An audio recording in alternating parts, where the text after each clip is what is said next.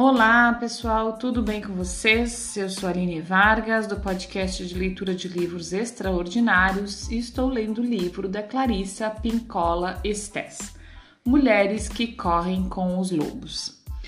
Vamos continuar agora, depois da história é, do urso da meia-lua, né?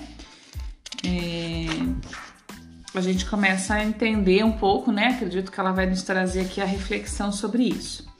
A raiva como mestra. Uma boa leitura e uma boa escuta para nós.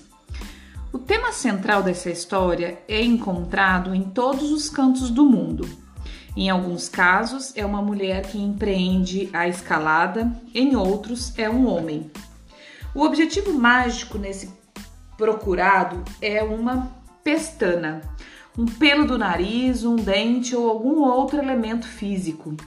Variações quanto ao tema são encontradas na Coreia, na Alemanha, nos Montes Urais. Na China, o doador é um tigre. No Japão, o animal na história é às vezes um urso, às vezes uma raposa. Na Rússia, o objetivo procurado é a barba de um urso. Numa das versões, o pelo procurado é do queixo da própria Baba Yaga. A história do urso da meia-lua pertence, como outras nesse livro, a uma categoria de relatos que chamo de histórias de revelação. As histórias de revelação nos permitem vislumbrar suas estruturas curativas ocultadas e seu significado mais profundo, em vez de apenas seu conteúdo óbvio. O conteúdo dessa história nos diz que a paciência ajuda a aliviar a raiva, mas a mensagem maior trata do, trata do que a mulher deve fazer para restaurar a ordem na, a ordem na psique, curando com isso o self enfurecido. Nas histórias de revelação, tudo fica implícito em vez de ser declarado. Nessa história, a estrutura de sustentação revela um modelo completo para tratar a raiva e para se curar dela. A procura de uma força restauradora, calma e sábia. A ida à curandeira. A aceitação do desafio de entrar num território psíquico que nunca havia abordado antes, a escalada da montanha, o reconhecimento das ilusões, a atitude para escalar as rochas para correr debaixo das árvores, o descanso propiciado aos nossos velhos sentimentos e pensamentos obsessivos, o encontro com os Mui Botok, espíritos inquietos sem parentes para enterrá-los. O agrado ao self, ao, desculpa, o agrado ao grande self compassivo, a alimentação do urso com paciência e a retribuição da gentileza por parte do urso. A compreensão do lado furioso da psique compassiva, o reconhecimento de que o urso, o self compassivo, não é manso. A história mostra a importância de trazer esse conhecimento, psicológico até aqui embaixo, até nossa vida real, a descida da montanha e a volta à aldeia de aprender que a cura reside na busca e na prática, não numa única ideia, destruição do pelo. O cerne da história é: aplique tudo isso à sua raiva e tudo cor correrá bem. O conselho da curandeira para que volte para casa e aplique esses princípios. Essa história faz parte de um grupo de histórias que começam com o protagonista procurando agradar a alguma criatura solitária e ferida. Se considerarmos a história como se todos os seus componentes pertencessem à psique de uma única mulher, podemos ver que a psique possui um setor muito torturado e enfurecido na imagem do marido de volta ao lar depois da guerra. O espírito amoroso da psique, a esposa, toma assim a responsabilidade de descobrir uma cura para a raiva e para a fúria, a fim de que ela e seu amado possam viver em paz e com amor mais uma vez. Trata-se de um esforço meritório para todas as mulheres. pois ele trata a fúria e muitas vezes nos permite descobrir nosso caminho até o perdão. A história nos mostra que a paciência é um bom remédio a ser aplicado à raiva nossa ou antiga, desculpa, a raiva nova ou antiga. Da, da mesma forma que a, de, a dedicação à busca da cura, da mesma forma que a dedicação à busca da cura. Embora a cura e os insights sejam diferentes para cada pessoa, a história propõe algumas ideias interessantes a respeito de como se envolver com o processo. A história do urso da meia-lua vem do Japão, onde viveu um grande príncipe filósofo chamado Shotoku Taishi, na virada do século VI. Entre outras coisas, ele ensinou que o trabalho psíquico deve ser feito tanto no mundo interno quanto no externo. Mas ainda mais do que isso, ele pregou a tolerância para com todo ser humano, todo animal e toda emoção. Mesmo as emoções grosseiras e confusas são uma forma de luz que estala e explode de energia. Podemos usar a luz da raiva de modo positivo, para iluminar lugares que geralmente não vemos.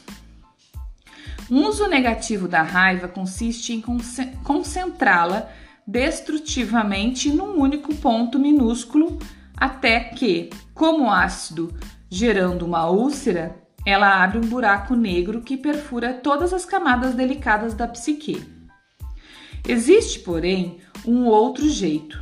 Toda emoção, mesmo a raiva, possui conhecimento, insight, o que alguns chamam de iluminação. Nossa raiva pode, por algum tempo, ser nossa mestra, algo que não devemos nos livrar tão rápido. Mas sim, pelo que devemos escalar a montanha. Algo a ser identificado, algo com que aprender algo a ser tratado internamente e depois ser transformado em algo útil para o mundo, ou algo que deixamos voltar ao, deixamos voltar ao pó.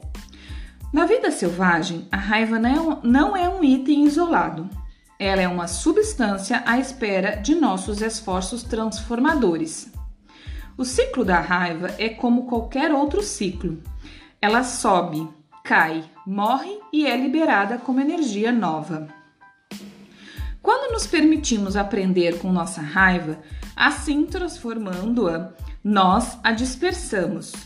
Nossa energia volta a ser usada em outras áreas, especialmente na área da criatividade. Embora algumas pessoas aleguem conseguir criar a partir de uma raiva crônica, o problema é que a raiva limita o acesso ao inconsciente coletivo. Esse infinito reservatório de imagens e pensamentos imaginários de tal forma que a pessoa que criar a partir da raiva costuma recriar a mesma coisa inúmeras vezes, sem produzir nada de novo. A raiva não, transforma, não transformada pode, ser, pode se tornar um mantra constante acerca de como fomos oprimidas, feridas e torturadas. Uma das, uma das minhas amigas, companheira de representações, que afirma ter sempre sentido raiva, recusa toda e qualquer ajuda para enfrentá-la. Quando escreve roteiros sobre a guerra, fala de como as pessoas são más. Quando escreve roteiros sobre a cultura, personagens perversos também aparecem. Quando escreve sobre o amor, surgem as mesmas pessoas com más intenções idênticas. A raiva corrói nossa confiança de que algo de bom possa ocorrer. Aconteceu algo com nossa esperança, e por trás da falta de esperança geralmente está a raiva. Por trás da raiva, a dor. Por trás da dor, normalmente algum tipo de tortura, às vezes recente, mas quase sempre muito remota.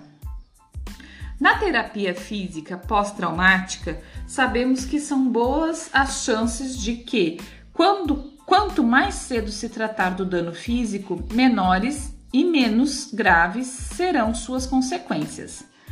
Da mesma forma, quanto mais rápido se imobiliza, desculpa, imobilizar a pessoa e se tratar do trauma, mais curto será o tempo de recuperação.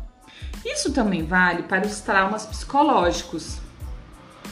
Em que condições estaríamos se, se tivéssemos quebrado uma perna na infância e 30 anos depois ainda não a tivéssemos engessado devidamente? O trauma original acabaria causando uma tremenda perfuração em outros sistemas e ritmos do corpo, como por exemplo nos padrões imunológicos, osteopáticos e de locomoção. A situação é exatamente a mesma com antigos traumas psicológicos. Em muitos casos, eles não receberam atenção na época, fosse por ignorância, fosse por negligência. Agora estamos como que de volta da guerra, mas a impressão é a de que ainda guerreamos com a mente e com o corpo. No entanto, ao abrigar a raiva, ou seja, a herança do trauma, em vez de procurar soluções para ela, em vez de procurar o que a gerou, o, o que podemos fazer com ela, acabamos nos trancando num quarto cheio de raiva pelo resto da nossa vida. Isso não é jeito de se viver, seja de modo intermitente ou não. Existe vida para além de uma raiva irracional. Como vemos na história, basta uma prática consciente para contê-la e curá-la. E temos condição de conseguir. Na realidade, é só dar um passo de cada vez. Vamos entrar agora num outra parte, um outro subtítulo, A Procura da Curandeira, a escalada da montanha.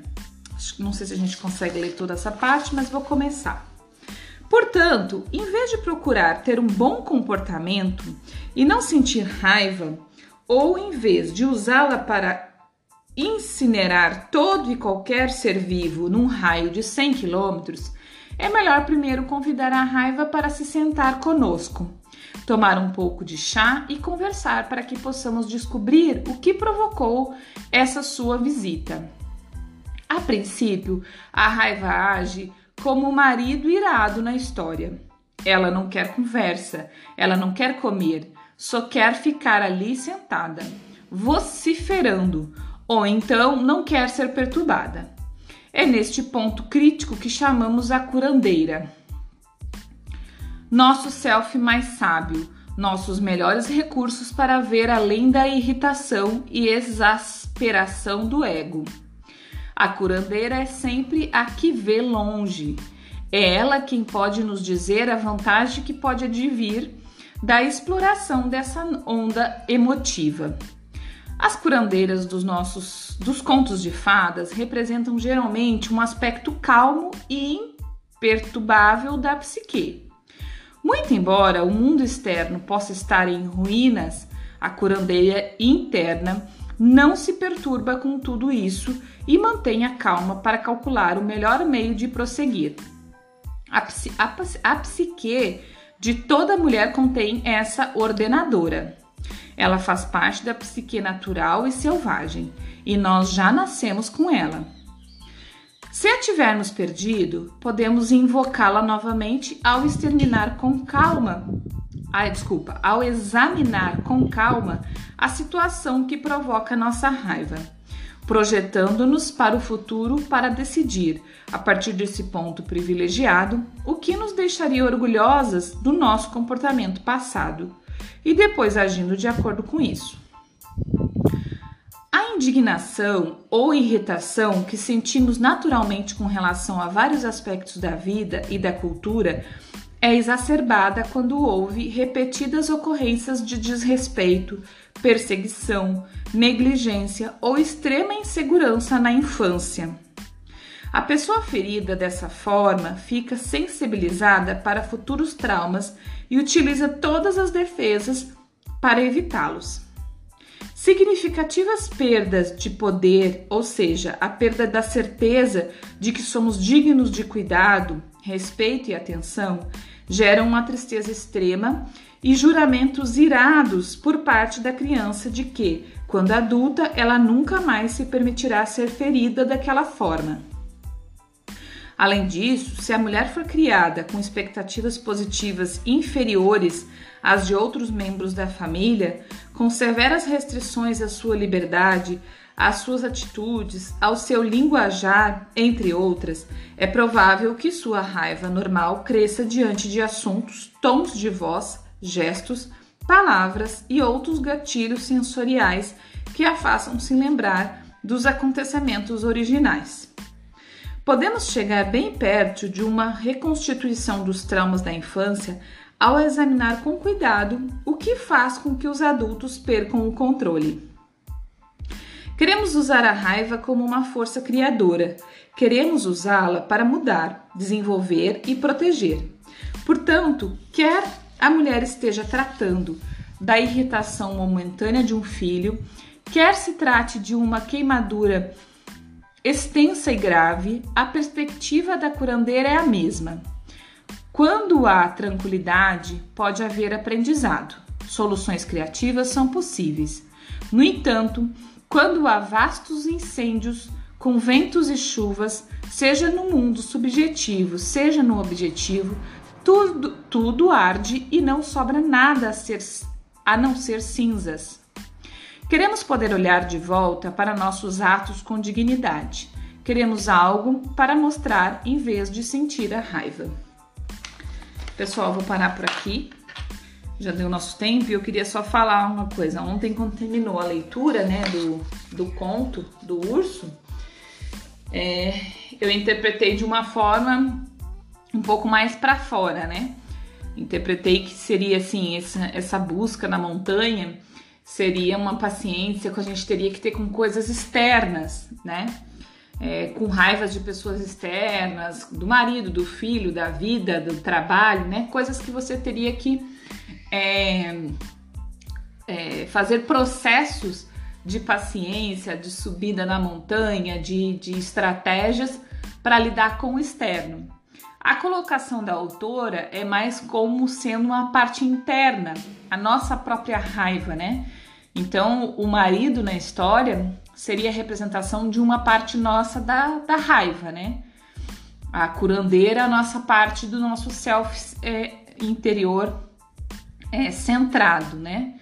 Então, toda a história seria voltada a nós mesmos. Isso é muito bom também, né? É as duas perspectivas. Ou você olha é, para fora, ou você olha para dentro, ou você olha para fora e para dentro, que é a melhor parte, né?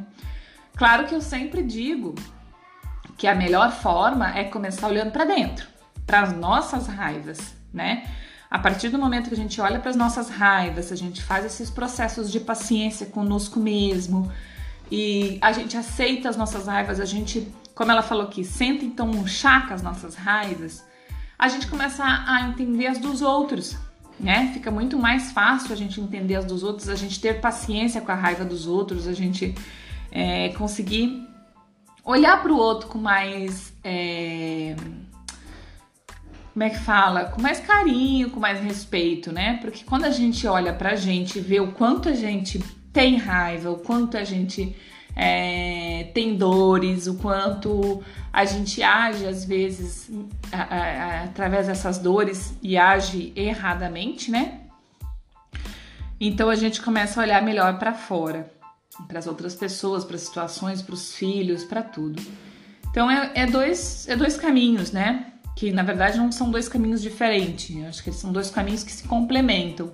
Primeiro você faz um caminho para dentro e depois você faz um caminho para fora, é, ou ao mesmo tempo, né? Mas enfim, era isso. Eu achei maravilhoso também é, essa forma da autora aqui de trazer essa história, né? relacionando que todas as partes da história eram a própria mulher, né? O homem, o marido representava a raiva da própria mulher, a curandeira representava a, a, a parte sã, não, não é sã, mas a parte centrada, né? A parte tranquila de cada mulher que nós temos, a parte sábia, acho que é isso, a parte sábia, né?